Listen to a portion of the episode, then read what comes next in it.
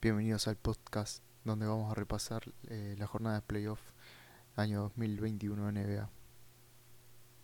El primer partido de la jornada se lo lleva Milwaukee Bucks frente al Miami Heat en un apasionante encuentro. El cafetero Jimmy Butler empata el partido sobre la hora para los Miami Heat y en tiempo extra, en overtime, aparece Chris Middleton con una jugada individual espectacular que cierra el partido en 109-107 al falta 4 centésimas.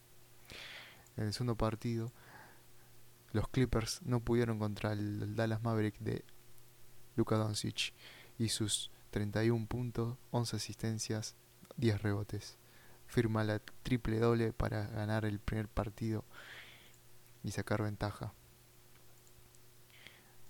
Los Brooklyn Nets, por su parte, contra Boston Celtics ganaron 104 a 93, con el tridente ofensivo de Kyrie Irving firmando 29 puntos, una asistencia, 6 rebotes.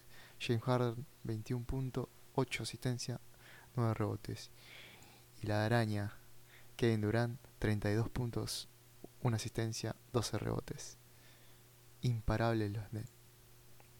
El último partido de la fecha una dura derrota para los Denver Nuggets y Facu Campaso, que no pudo frenar la ferocidad anotadora de Damian Lillard, que termina firmando unos 34 puntos, 3 asistencias en 40 minutos.